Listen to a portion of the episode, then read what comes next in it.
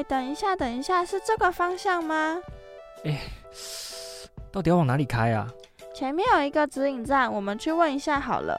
您好，这里是 Runabout Station，很高兴为您服务。在繁忙错综的交叉路口前，我们将为您指引路途，解答疑惑。哎，等一下，等一下，是这个方向吗？哎，到底要往哪里开啊？前面有一个指引站，我们去问一下好了。您好，这里是 Runabout Station，很高兴为您服务。在繁忙错综的交叉路口前，我们将为您指引路途，解答疑惑。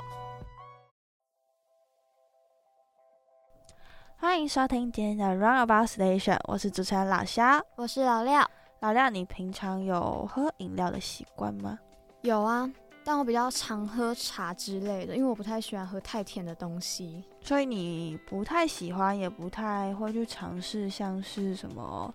嗯，什么奶盖啊，什么饮料啊，什么有些店不是很喜欢把饮料做成甜点那种，你就不会吗？会啦，但是不常，因为我觉得像。奶盖还是很好喝啊，但如果要我每天都喝奶盖，我觉得它有点太多了，会很有负担感，因为那种很腻啊。就是尝鲜可以，每天喝不行。嗯，就偶尔想到的时候喝一下。但茶的话，就是我觉得茶就是不会腻，而且很清爽。那你会喝？你你都喝什么糖？我如果喝茶，我都是喝无糖。哇，好健康啊！确定是为了健康吗？茶就是要喝无糖，为了健康吗？也是跟体重有关啦。如果喝很甜，很胖哎。结果一切的一切都只是因为热量啦。没办法，女人嘛，女人都是爱漂亮的啊！听众朋友们，听到这边有没有猜到我们今天的主题是什么呢？没错，那就是饮料店啦。不知道大家有没有听过老赖茶站？我知道，因为。我记得之前去西门町的时候就有看到过，我就觉得老赖茶站就是他那种感觉，就是专门就是卖茶的，而且他们听说，我就是看那种网络上，他们都说那个评价都很好，茶的品质感都很不错，很赞。那你知道他们是在哪里发迹的吗？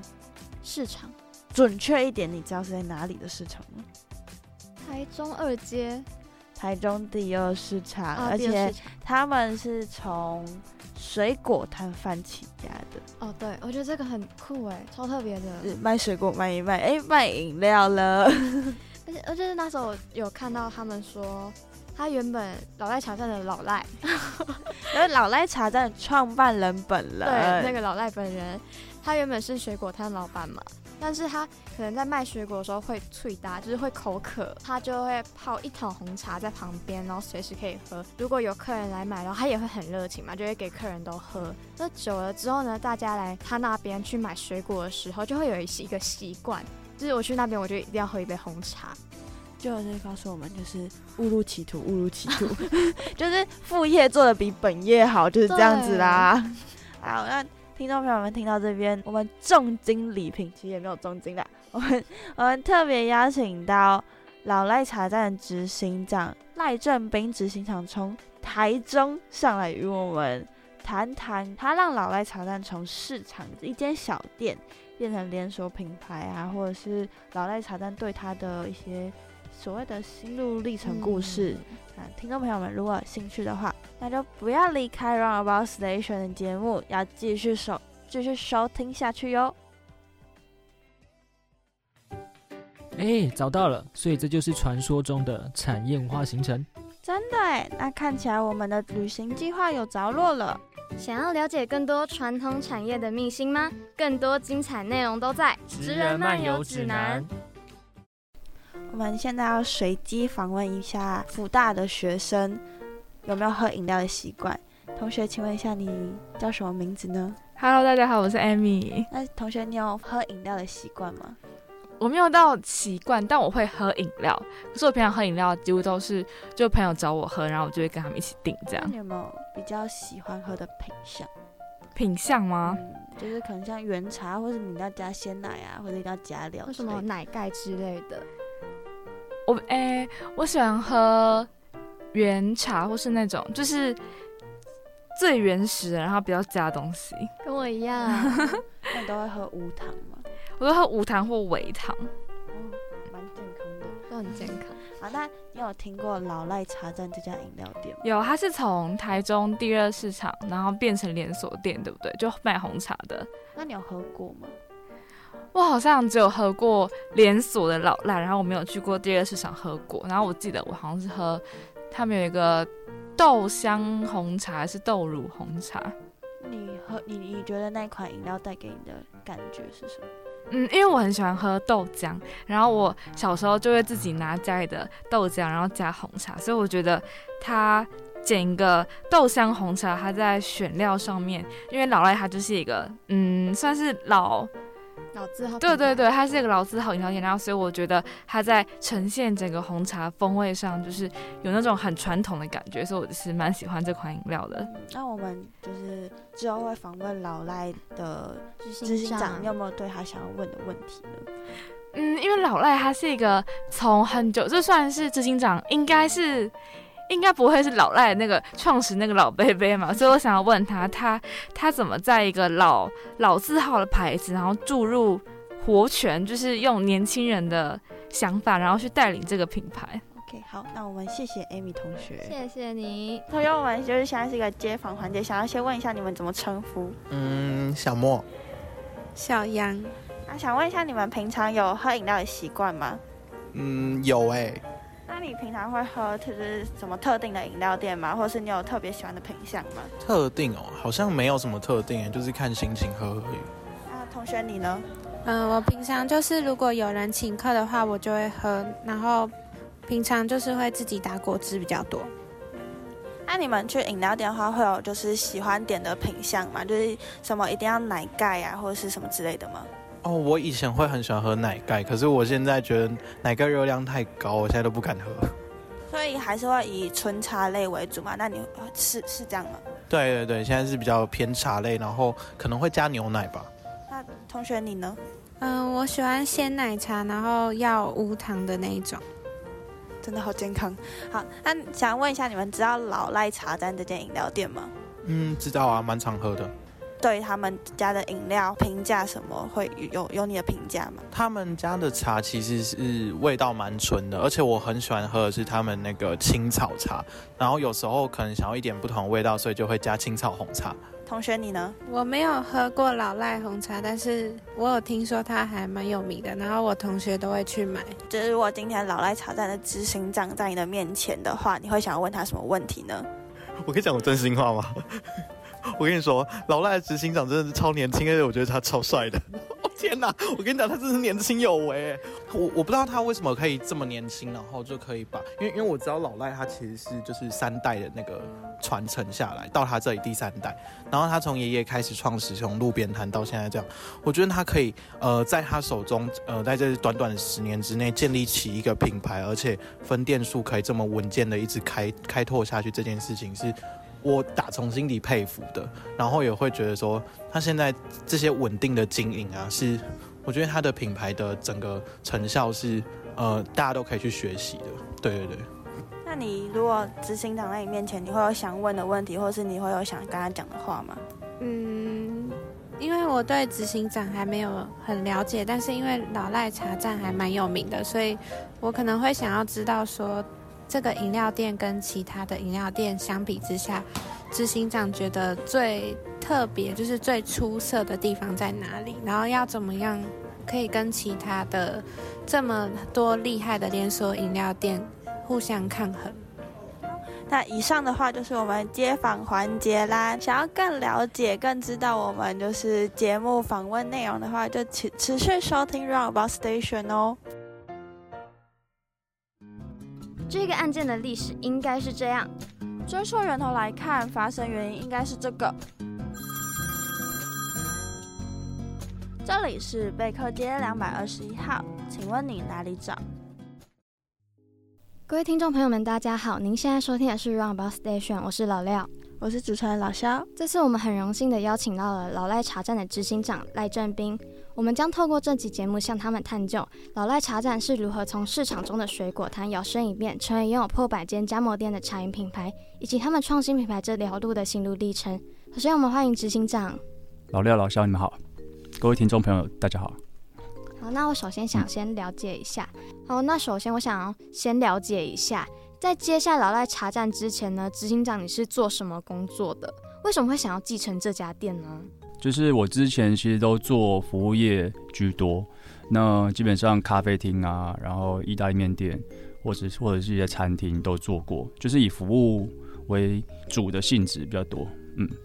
那为什么会想要继承老赖茶站？呃，因为这是家业嘛。那其实我在我从小就开始帮忙，在退伍之前，当兵退伍之前，我就是一直在外面去接一些，因为还是有在家里帮忙。那我就是在外面会利用空闲的时间去想要去了解说不同产业，比如说餐饮啊，或者是说餐饮以外的行业，我会去。工作去打工这样子，自己其实都很知道说退伍就要接这这个工作嘛，因为我是长孙也是长子，所以基本上我自己就有这个体悟了，就是在大概大学的时候吧，大学高中的时候就知道说我退伍回来就一定要接了。所以当初没有想过说呃。想要跟家里商量看看，说可能就是出去闯闯看自己的事业之类的？基本上我对餐饮跟服务业，甚至是饮料饮料业，我自己也是蛮有兴趣的。接之前其实我尝试过不同的行业，然后再也有做自己的事情，但我还是觉得说家业是蛮重要的事情，所以我还是回来接这样子。所以在接家业的时候，没有一种就是排斥的心理嘛？因为很多我们看到可能不管是偶像剧啊什么之类的，觉得都会觉得说哦要回家接会叛叛逆什么，所以你是一开始就觉得说没有这一块排斥的心理，就是很认同的就接下来了嘛？其实我觉得蛮幸运的。因为蛮幸运，说我家里的是在做这个东西。因为我们之前是市场嘛，我们是从市场起家的。其实市场各行各业，如果我们今天是卖鱼的、卖卖猪肉的那种，我可能就不会接，因为我自己本身不太喜欢比较油腻的东西。如果餐饮是比较油腻的，我可能就会考虑。但是如果是饮料的话，我自己蛮有兴趣，因为我从小开始帮忙嘛，所以从小就耳濡目染，就觉得说，哎，我做这就很习惯啊，所以我我那时候其实不会有什么排斥的反应或者是感觉这样，就是是家业嘛，你回想起你的儿时记忆来，爷爷的红茶摊对你来说的印象或是意义会是什么呢？印象就是呃，因为我从很小很小开始就开始在帮忙，只是说那时候身高不够高，可能就是幼稚园国小生的时候，那我能做的就是帮忙拿一些东西，比如说拿一些包材。因为我们的仓库跟我们的摊位是隔一条马路，所以我就是这样子两边这样跑，直到说国中开始，我就是身高够高了，我才会开始在站店，然后去摇摇茶或者是呃服务客人这样子。我觉得从小没有什么感觉，因为就是觉得说哦，这就是家里的生意，我需要帮忙，或者是说很很习惯，我放学回来就是帮忙这样子。那直到说。我现在接了之后，再回想起以前的这些记忆，我会觉得说，这个是一个家族的一个，它是一个很让家族的感情可以凝聚的一个地方。因为我们全家人都在那边做，大家其实感情在那那时候就很好，因为我们工作一起，那回家也是一起。工作虽然忙，但是在闲暇之余，大家会打屁啊，或者说呃聊天啊这些的。所以我觉得那时候这样，现在回想起来，那时候是一个。也算是一个相处的一个地方，然后跟时光这样。那会不会有，就是因为是家人一起做事情嘛？那会不会有一些呃摩擦什么之类，然后会带回家里的那种摩擦？我自己基本上是不太会有，但是我的，因为那时候我姐姐嘛，然后爸爸妈妈他们比较会有，可能我个性关系，我在忙的时候我不太会有，就是很暴躁的反应。当然，可能其他人会有，甚至是我们那时候请的其他员工。至于说带回家是不太会有，所以就是忙完，然后就是当下忙完就结束，然后回家也是很快乐的那种。对啊，因为回家大家都累了，所以也也没有什么时间可以吵，因为每天都是在都要上班嘛。因为我们那个店是没有店休的，通常都是呃假日的时候越忙，平常日就忙，然后假日的时候更忙，所以基本上回家大家都洗澡，然后吃饭睡觉，就没有什么太多的时间可以像你刚刚说的争吵或者什么的。那刚刚前面有提到说没有电修嘛？那对于小时候的你会不会觉得说没有电修，就是大家你可能会看到寒暑假其他小朋友会是爸爸妈妈会带出去玩，可是你的假日可能就是要去帮忙，会不会有一些怨言之类的吗？怨言是不会有，但是或羡慕了，就是因为我们过年的时候更忙，我们过年的时候像比如说像北部，因为我们在台中嘛，那像北部、像南部的呃很多上班族或者是家庭，在过年一定都放假，那他们会来中南部玩，或者是上去上来上来玩。那基本上我们在过年的时候就是最忙的，因为我们那已经有点像是一个观光景点。我自己其实很习惯说，呃，就是跟别人相反，就是放假了，因为服务业本来就这样子嘛，放人人家在放假，我们就越忙。对，那我自己其实很习惯，但是还是会羡慕说，哦，节日的时候看很多家庭都可以带着就全家人一起出来玩，也是有点羡慕，或者是说可以出国，但我们家基本上很少是全家一起出国或者一起出游的，很少了。我记忆里来应该只有只有一两次而已吧，就是全家，然后没有在没有营业，然后全家一起出去玩。对，所以我们后面就已经都很习惯说，哦，各自出去玩，比如说。啊，姐姐姐姐拍个几天出去玩，然后爸爸爸爸妈妈拍个几天出去玩，就是店里一定都有人轮流休这样。对，轮流休。对。那我们刚刚聊到说猴肠摊对你的意义嘛，现在可想要请执行长和我们分享一下，说老赖茶站他是怎么从嗯市场卖水果的小摊贩，然后历经了三代后变成现在这个样子，还有在这个路程上面有没有什么让你特别印象深刻的一些事物或回忆？呃，爷爷从其实，在爷爷的那个时代，他就已经从水果摊变成是饮料店了，对，而不是说是我我或者是我爸爸这样子。那他变成饮料店是就是因缘际会嘛，这个要细讲嘛，这个。这个蛮蛮长的，这个这大家应该会查得到，就是卖水果，然后大家你们好像我记得那时候看影片是说卖水果，然后有红有有自备红茶，然后可能送给客人，然后客人觉得很好喝，后面才渐渐发展。对，因为以前市场就是比较，因为我爷爷就是比较热情嘛，他就是那种他的装扮永远是一个吊嘎，然后一件短裤，然后他没有不穿鞋子，他就是连拖鞋都没有穿，那他就是那种很。其实就乡下人嘛，那就是很热情，所以那时候在卖水果的时候，尤其是市场左邻右舍大家都认识，然后会去的人基本上也是很习惯那个市场的的人，就大家其实都认识，所以那时候都都是会就是请他们喝我爷爷他自己泡的茶这样子，然后久而久之大家就喜欢这个茶，然后建议建议他说你可不可以就是你可以去改卖这个茶。这样子，然后他后来才决定说，我转行变成是冷饮店。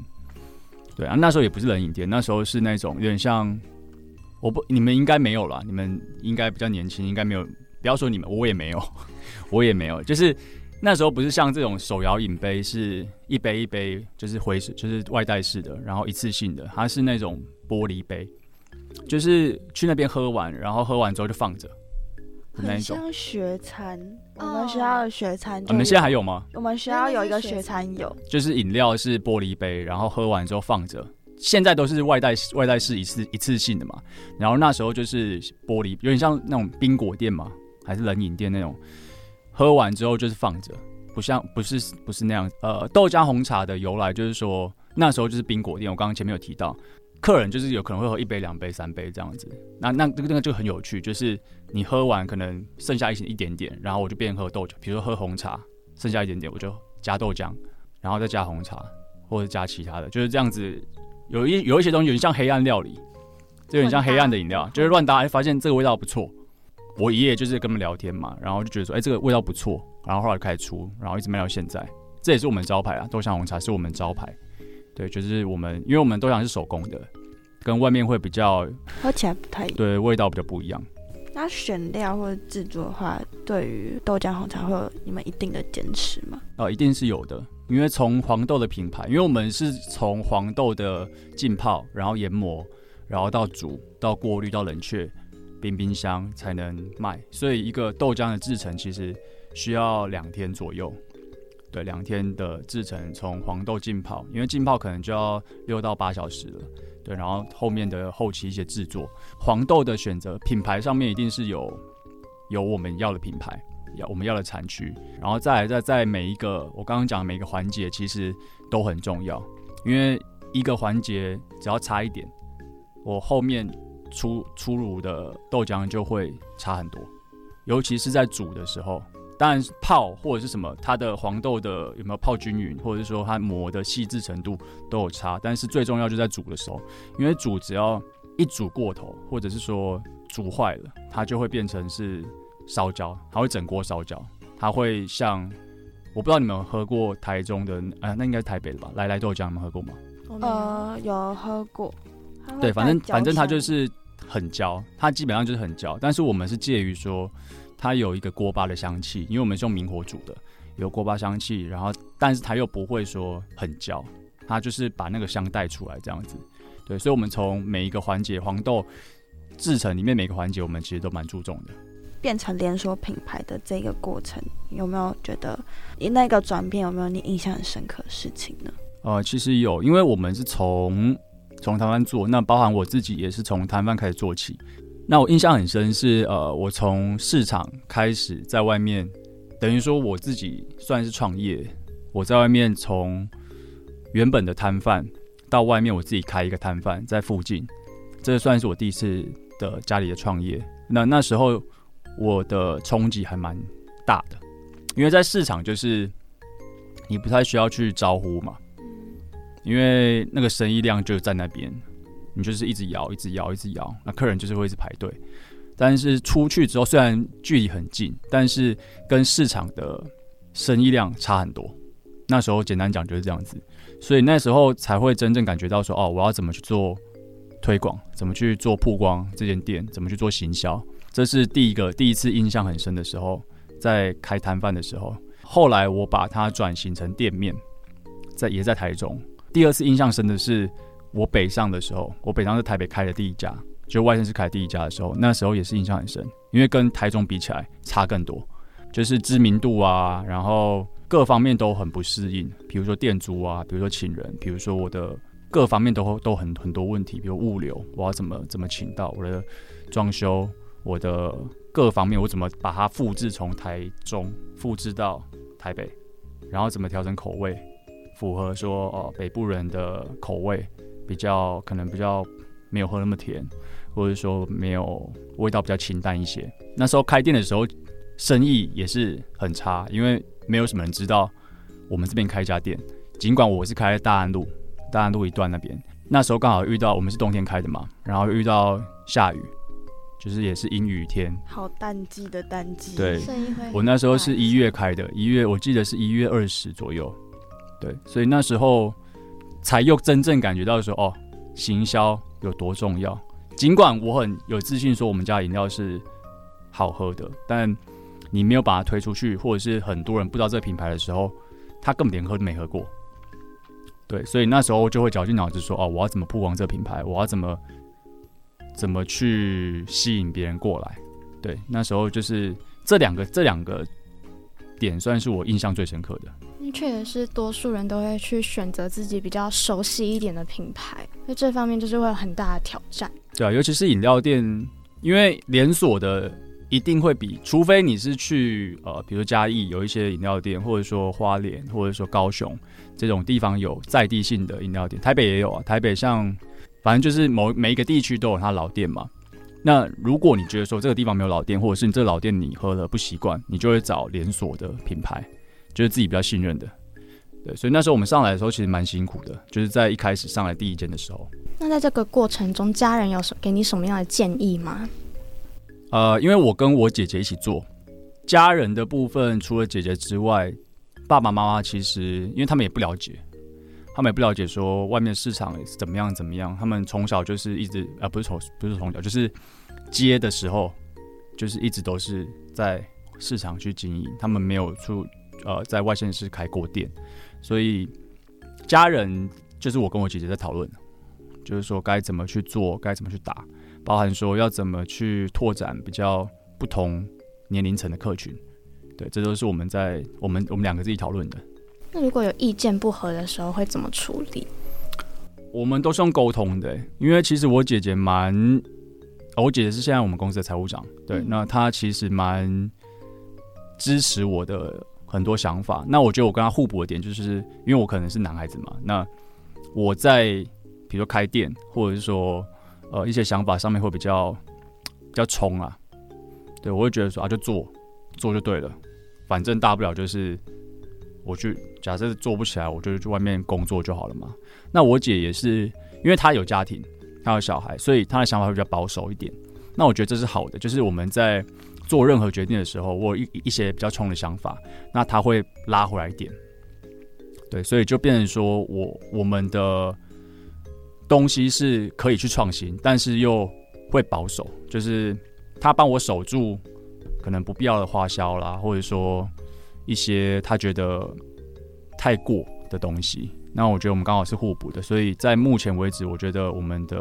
沟通上面都蛮蛮可以沟通，蛮优良的。就是一个可以做到创新，但是又不会过于的让人要不能接受。嗯，对。嗯，可是这个路程下来说，你有没有想过有那种放弃的念头？因为很辛苦。放弃，放弃是真的没有想过。对，因为毕竟这个是家里的品牌，家里的产业嘛。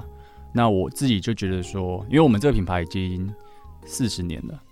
对，那我自己就觉得说，我想要把它做到可能五十年，可能六十年、七十年，对，就传给我的可能下一代。对，所以我是没有放弃，但是有觉得很辛苦过。就是因为我们初期的时候，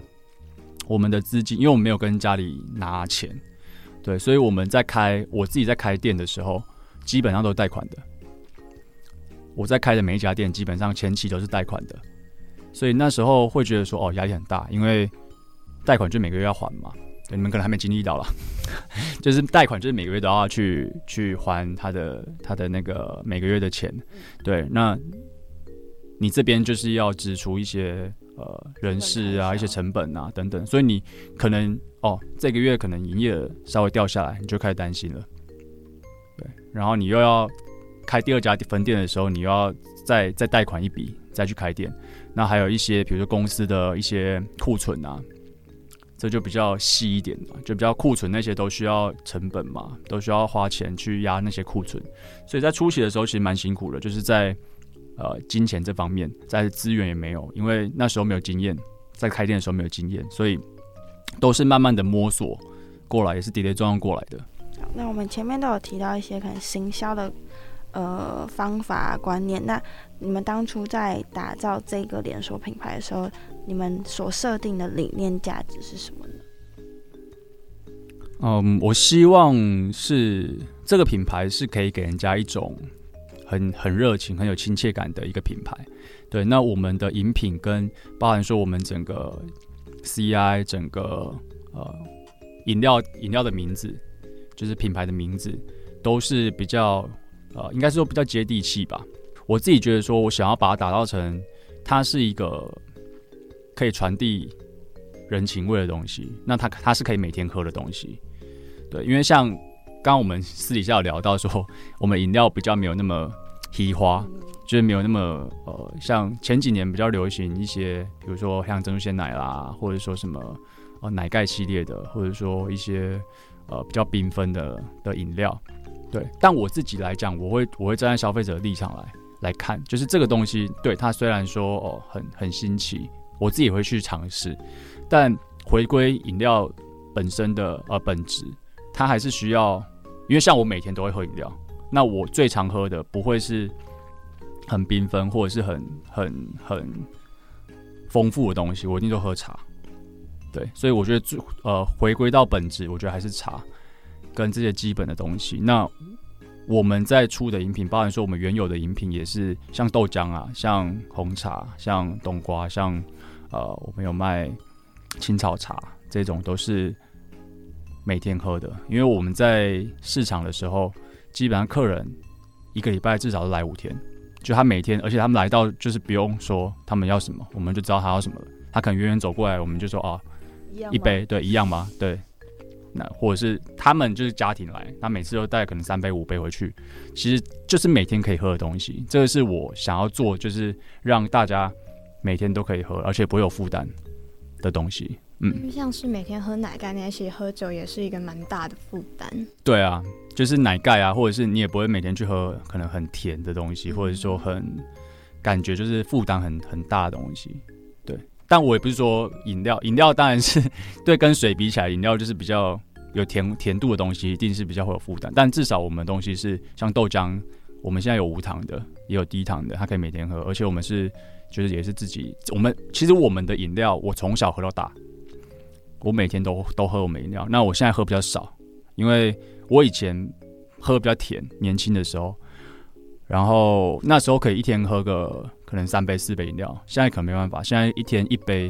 到两杯就已经极限了。那你们所以刚刚听了前面讲那么多，所以你们你们想要打造品牌形象，应该是比较具有人情味的这个方向嘛？对人情味的品牌，然后可以去融入更贴近大家的生活吧，就是让人家大家一听到哎老赖就会觉得很亲切，呃我们在地的品牌，或者说哦台中发迹的这个品牌这样子。因为现在经营饮料店其实真的是还蛮不容易的，饮料店很多这样，像是福大这边，可能它一条街上面就有五六间饮料店，嗯，超级多。在这么多商家的激烈的竞争下，你们是怎么站稳这个脚步的？就是你觉得老赖茶站和其他饮料店它不同的地方是在哪里？就是饮品吧，饮品就是一个蛮大的区隔，在大家都在竞争一些新潮的一些饮品的时候，我们还是维持我们自己，但我们还是会适时的去推出这些产品，就是新品的部分。我自己觉得说，我们的在基本基茶类的部分，我们有一定的市场，就是会喝我们的家的人，他就是很固定，他就是会喝这些饮料，像豆香红茶，像青草红茶。我们希望把很简单的东西做到极致，新品还是会出，但是我们会巩固我们原本的这些可以每天喝这些产品，像豆香红茶、像青草红茶、像柠檬红、像乌梅红这种这种产品，冬瓜柠檬这种。相较于一些饮料店来说，其实是比较少一点的。那有没有被客人讲过说，哦，你们品相太少啊之类的？这个当然也是从呃市场到单店到现在这个状况，我们面临到的问题。我们品相虽然说每个都大家都是喝很久的一个饮品，但毕竟我们是做连锁的嘛，然后饮料也是喝饮料的族群越来越年轻化，所以我们还是会因应说哦，现在年轻人的口味，或者说市场上的口味的转变，我们去推一些其他的饮品，其他的原茶类，像我们在前一年或两年，我们都会推基茶类，因为我们的茶是茶底是茶感比较重的。我们在做，比如说奶奶奶类的东西，奶茶、珍珠奶茶，或者说我们的刚刚讲的豆浆，或者是加一些我们的牛乳这种的产品，它会很有层次。近几年的消费族群，可能包含我自己也越喝越的比较耐喝的产品，所以我们还是有出一些原茶类是茶感没那么重的。行销手法上头，你们你觉得你们跟别家饮料店的话有什么样的差异吗？行销手法，我觉得行销手法我们是着重在会员吧。当然，近几年像我们最近才刚做一个海绵宝宝联名，我们有出一系列周边，然后我们的包装，包含说我们的新品都是跟海绵宝宝去做联名。这个当然是比较这几年很流行的一些联名的 IP 的联名的的行销方式。除了说这个新潮的方式，现在线下线上流行的方式之外，我们还是着重在比如线下的会员，每间店的会员，还有我们自己的，比如 Line Eight 这这种经营经营这种会员的方式，让他们可以重复做消费。我们的门市创立就是从摊贩做到店面的时候，我们就开始有会员制，只是那时候是几点卡是纸本的，就是一张一张的那种。那我们在好几年前就已经转变成是电子的，一直都有在经营会员这一块。因为我刚刚讲，因为我们的饮品是让大家可以一直重复消费，每天喝，客人的回购就很重要，跟客人的粘着度就很重要，可以让他重复消费的方式有什么？那我觉得会员是一个很重要一块。再来是说，我们的饮品上面，我们有出一个两千 ml 的一个瓶子，就是家庭号的，因为我们的客人很多都是家庭。可能妈妈或者是家庭主妇、家庭爸爸或者是阿公阿妈这种的，那他们可能一袋就是一整个家庭的饮料。那我们那个瓶装就是可以冰在冰箱，你要喝的时候就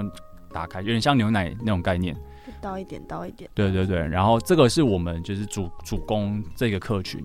也是一个比较不一样的一个点，因为我们那个很大瓶，有点像就是像牛奶瓶那样。嗯，有看过，但是就对我们来说，我们不会特别去哦买。对 对对，因为你们就是可能自己住嘛，或者是说没有那么多人，就不会买那么多那么大瓶。但是很多家庭就会买那么大瓶。比较方便一点。对那就是前面有听到一些就是呃联名的部分，那因为其实近年饮料店跟联名其实蛮盛行的，会不会觉得说呃大家都在做一样的事情，我也做一样的事情，会不会没有什么行销成效呢？联名是一个行销行销的手段嘛，联名的东西 IP 也是很重要。大方向来讲，会不会说大家都做一样的事情？我觉得这个就是一定有个先先驱者嘛，跟后后面的追随者嘛。那大家都在做一样的事情，所以我们在不断的在研讨说，哦，有没有什么更新的一些合作的方案？所以我们在包含说明年啊，今应该说今年年底快了嘛，今年年底到明年初，我们会有一个大型的影视的联名的活动。再来就是说，我们前几年其实都一直有在做，就影视方面的联名活动。那当然，未来也不排除说有更新的一些行销的方式，社交媒体啊，或者说平台，现在也很流行，比如说 TikTok 或者说小红书这种比较年轻的一些平台，我们也不排斥说在这上面做一些推广，比如说一些 reels 啊，或者是说一些呃短片这种去做推广。老赖茶站是用茶，就是茶叶为主嘛，以茶叶茶类的东西为主。很好奇，就是你们是怎么去挑选那些茶叶的？它的那个流程是什么？因为我自己是跟我的团队是基本上每一季都会试好几次的茶。我们自己其实很常喝茶，就会知道说我们要的风味、跟茶感、跟香气是怎么样的茶。我们要先讨论讨论出说我们想要出什么方向的茶嘛。我们在贩售茶，一定是我们都已经试试过很多次，或者是配合很长久的茶。对，那新的茶的部分，我们还是会一直试。那跟厂商，我们配合厂商基本上都是很久的，在默契上面不太会有什么问题。那他们也知道说我们我们的要的方向是什么，那我们的我们的美感是什么？但是我很好奇说你们去试茶的时候，最多会喝几杯？哇，很多诶、可能要喝到几十杯哦，可能三五十杯以上跑不掉。会不会咖啡因摄取过？有啊，我有茶醉过啊。你们有听过茶茶醉吗？嗯，你有听过酒醉，但是没有喝过听过茶醉。茶醉其实跟酒醉差不多的感觉，我就有茶醉过对，就很晕，然后会想吐。可是这样喝到后面不是味觉很疲乏吗？会啊，会啊，会啊，因为我们在试茶，你就想象一件事情，比如说我今天要出一款，比如说乌龙好了，那乌龙是不是你要喝它的无糖？你泡好之后，你要喝它冷的，你要喝它热的，无糖、微糖、一分糖、半糖、全糖，这是乌龙的部分，你还要让它去试，比如说加奶、奶加柠檬、加什么什么有的没的，全部都加过一轮。但这是一种乌龙的泡法，我刚刚讲是一种乌龙的泡法。你泡茶一定会有你泡的时间，比如说我现在泡这个这个茶，它可能六分钟，我觉得泡出来的的原茶类，它可能原茶类喝喝起来顺，但是它加起来没味道。那我就试试看，再加三十秒，三十秒就是一个版本，六分三十秒，那再加三十秒，七分钟是个版本，或者是再往往下减，五分三十秒是个版本。那你每个版本又有刚刚讲的微糖、半糖、无糖、全糖、一分糖，然后再加奶，所以我们常常就是一一堆人喝饮料喝到都都已经很疲乏，就是都不用吃饭的那种，晚上都不用吃饭，然后可能好几天都不想喝饮料那种，就只想喝水。试茶试过多了。对，这算是职业伤害吧，对不对？那这样你们不会觉得说，哦比较啊，就是比如说你要比较说这两杯的，比如说我我我出一一种茶的泡法，我刚刚讲泡法嘛，时间嘛，还有焖的时间，醒醒茶的时间，跟你加的水、加的冰块的时间，所以很多种变化。但你不可能，因为你今天的味觉跟明天可能会不一样，你一定要放在一起做比较，你才能挑出说哪一个好。不然那个差异如果一点点的话，其实一般人是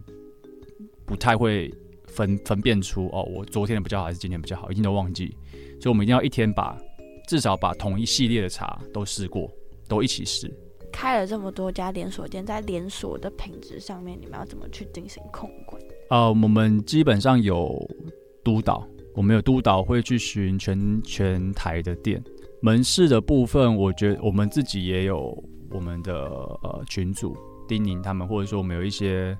呃公告或者是调整，会去让他们做调整。那我们也会线下也会去去督导、去考核。对，我们都有一个督导表。对，那督导都会定时的去门市做，有点像神秘客这样子。呃，也不是神秘客，就是就是直接去店里督导。比如说哦，我的茶有没有按照规定去做 SOP，或者说我的服务门市的服务等等的这一些。对你们也你们有过神秘客的机制吗？就是还神神秘这个客还是会有啦，因为神秘客其实我觉得不包不只是我们自己，因为我们自己毕竟说去门市，假设你要当神秘客去抽查的次数有限嘛，那我觉得这个就这不是一两次，因为你说店都是以人为为经营的嘛，尤其是我们很多都是请，比如说攻读，比如说请 PT 正职这种的，那我自己会觉得说有一些疏忽难免啦，对，但是你要看你的量，那个采样要够嘛。那我们的采样其实就是客人，来自于客人嘛。我们自己会去督导。那神秘客部分，我们当然还是会，因为我每天也还是会喝。那我会喝附近的，我可能今天叫这一间，我明天就叫这一间，或者是我自己去买。因为我戴口罩，现在戴口罩、戴帽子，没人认出我来，我就自己去买，或者是请我们的呃同事、员工去买。我自己会觉得说，呃，量体够的时候，你就知道说这间店到底它的品质有没有问题，它的服务有没有问题。那我们还是会有 Line It 嘛，就是官方的官方的 Line，还有一些像现在 Google 评论啊，我们会知道说这间店的呃给人家那个的反馈是什么，有什么地方需要调整的，我们就会透过督导，透过奈的部分去提醒他，然后请他改进，这样。嗯问题一直持续发生，然后没有改进的话，你们会有什么应对措施吗？我们的合约里面一定是会有款项嘛，就罚款的部分，这个是比较走合约的。再来就是说，我们会请他回来回训，请他回来回训，或者是说我们督导到店里面直接去调整他们的有问题的部分。对，那有问题，假设真的这东西出出来是真的不能卖，我们就直接倒掉了。对，就是我去抽查的时候，比如说它的茶品质不好，或者说珍珠的部分煮的可能烧焦，或者是豆浆，我刚刚讲豆浆很容易煮烧焦嘛。那不 OK 的东西，我们去抽查，只要不 OK，我们就直接倒掉了。那你们会特别去挑选加盟者吗？加盟者当然会特别挑选，因为就我们现在的加盟者，基本上百分之九十以上都是加盟者自己有亲身参与在这个经营上面。因为我自己有开过很多店嘛，我很清楚说这个店我自己下去经营，跟我是请一个人去经营的差别在哪边。因为请一个人，基本上他不会像我自己开店的那么认真，包含说店里所有的开销，一一定会去省嘛。如果今天你们自己开一间店，我花钱下去了，比如说花个两百万下去，那店里的一丝一毫我都会在意，很在意。比如说你快打烊，我今天打个比方，你快打烊了，你已经都收的差不多了，突然来一个二十杯的订单，你要不要接？类似这种，你要不要接？对不对？但一般的、一般请的人，他就说：“哦，打烊了，不好意思，我们已经明天、明天、今天没有卖了。”对，但如果是我，我就会接。嗯，对我多多做个十分钟、二十分钟，我觉得没有关系，因为那是多的营业额。那又好比说，比如说我现在人没有在厨房，我厨房灯要不要关？我会关，但是一般的人可能不会关，我请的人可能不会关。我的水用量，就是这种很细节的东西都会有差。再来是对客人的服务态度上面也会有差。你在自己经营跟请人经营，一定都或多或或少会有差，除非你是有合伙人，或者说你请的这个人真的是很注重这一些，他也能很清楚的去实践说你想传递给他的东西。比如说我服务，我的品质一定要非常好，我的服务一定要非常到位。对，所以我们再回到刚刚那个问题，我们要筛选的加盟者，我们都会基本上都会规定说，他一定要在店里面去做实际上的经营，而不是说我拿钱出来投资一间店开了，然后他事成失败就是看他的造化这样子。我们会有这个比较，我觉得很重要的一个部分。那这几年下来，因为疫情就是持续下来很严重嘛，就很多商家都因为这样受到很大的影响。那不知道疫情有没有对老赖茶站有没有什么样的影响？我觉得疫情不止对我们吧，应该是对餐饮甚至是各行各业都有很大的影响。那我们就很明显，因为我们的原物料啊，消费者的习惯，包括我们自己的消费模式也在改变嘛。我们从原本可能都会出去，变成说我们很依赖外送平台，或者说根本就不出门，我直接就是吃整个消费吃的东西都改变。对，那对我们来讲，我们当然这两个部分之外，那我觉得大环境下的竞争啊，或者说整个客群的萎缩，这个。在疫情那时候，其实都影响蛮大的，但是我们还是会在我们可控的范围内，我们尽量去做调整。对，那不可控的范围内，我们把影响，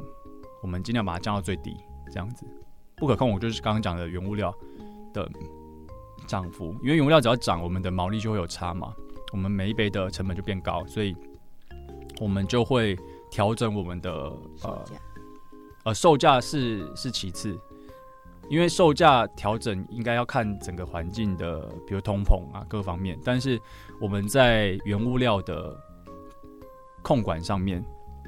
我们可能就会开始去选一些品一样品质甚至更好的品质的东西，但它的价格有落差的。对，我们不可能是选那种劣质的东西，我们一定是选同样的或者是更好的，比如说厂牌，刚刚讲黄豆的厂牌。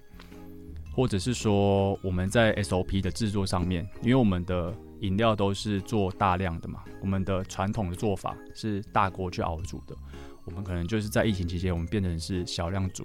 我们出了小量煮的 SOP 给加盟者，那减少我们的耗损，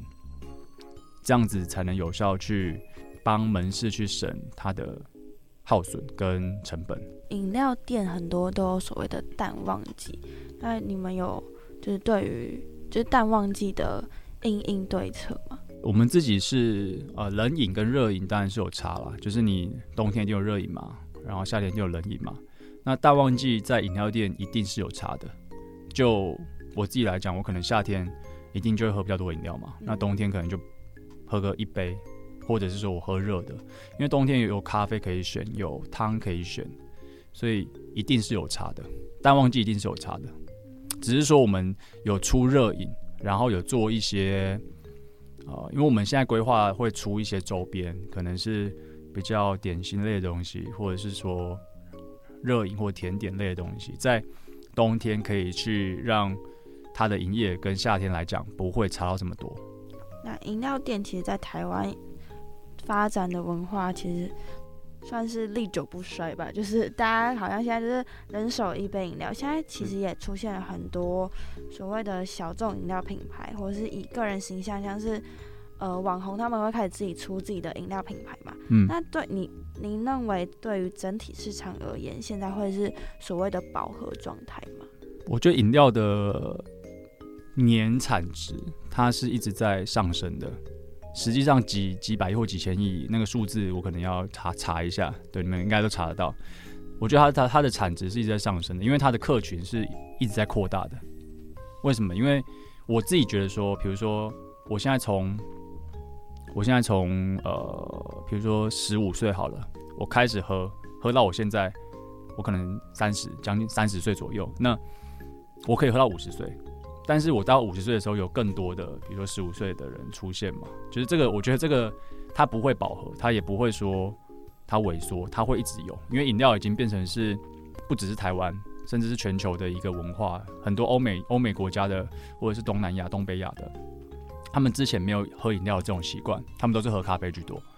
或者说他们根本就不喝，或者说喝冰沙类的。但饮料，我觉得是从我们亚洲地区去发展到。呃，对世界珍珠奶茶嘛，这个还有前几年日本很流行那个真奶是台湾的嘛，对，所以我觉得它的市场跟商机是一直都有的，那只是差别在于说每年都会有一些新的品牌出现，但当然也会有一些品牌就是没有了，对，没有了。我觉得这是一个轮替。那未来我自己会自己在看，我自己觉得说。会朝在会朝着说哦，连锁的，就是就是这几个，就是连锁就这几个。那小的部分就是会一直一直去轮替这样。因为现在很多人都会想要创业嘛，如果他是想要自己创关于饮料品牌的话，你会有什么建议吗？建议吗？当然，我觉得加盟是一个途径，加盟也是一个方式。那你自己创一个品牌也是一个方式。只是我刚刚讲的，因为从我们开始访问到现在，呃，因为我自己也花了五年以上的时间，才做到目前这样子。那创业一定都有风险，但刚刚讲加盟跟自己创品牌，两个都我觉得都对于现在的可能想要创业的人，都是一种选择。那一个就是说，你完全就是有人有人都已经帮你走过那一天，那那个比如说你要自己创品牌跌跌撞撞的路，你要吃很多问题的路，因为你所有东西你要从无到有，你要完全做出来，而且做出来之后，你要有办法去优化它。加盟品牌当然是他们，因为每个品牌都一定是走过这些路。那如果你自创，一定要走这些路，你可能花的时间要比较长。那你加盟品牌可能就是比较走捷径的概念，所以各有优缺了。我觉得就看每个人状况不同去选择。可以跟听众朋友们讲讲老赖茶站可能近期内的策略布局嘛？就是呃，可能像刚刚前面有提到说，可能会跟影视合作这方面嗯之类的东西。哦，就是我们明年，因为我们今年目前的档期在十二月十五，我们会有一波海绵宝宝。我们之前是出黑白呃缤纷款的，那十二月十五会开始上黑白款的呃联名的的周边跟饮品。在明年我们也会有一档大型的影视的联名，跟一样是 IP 国际 IP 的联名。对，这大家可以期待一下。访问至今，听众朋友们是对于老赖茶站可能会有一些比较不一样的认识了。那我们就可以期待一下明年老赖茶站给我们带来的新的东西东西，大可以来多喝看我们饮料，如果没喝过的话，好，我们谢谢赖呃今天接受我们的访问，谢谢。谢谢谢谢。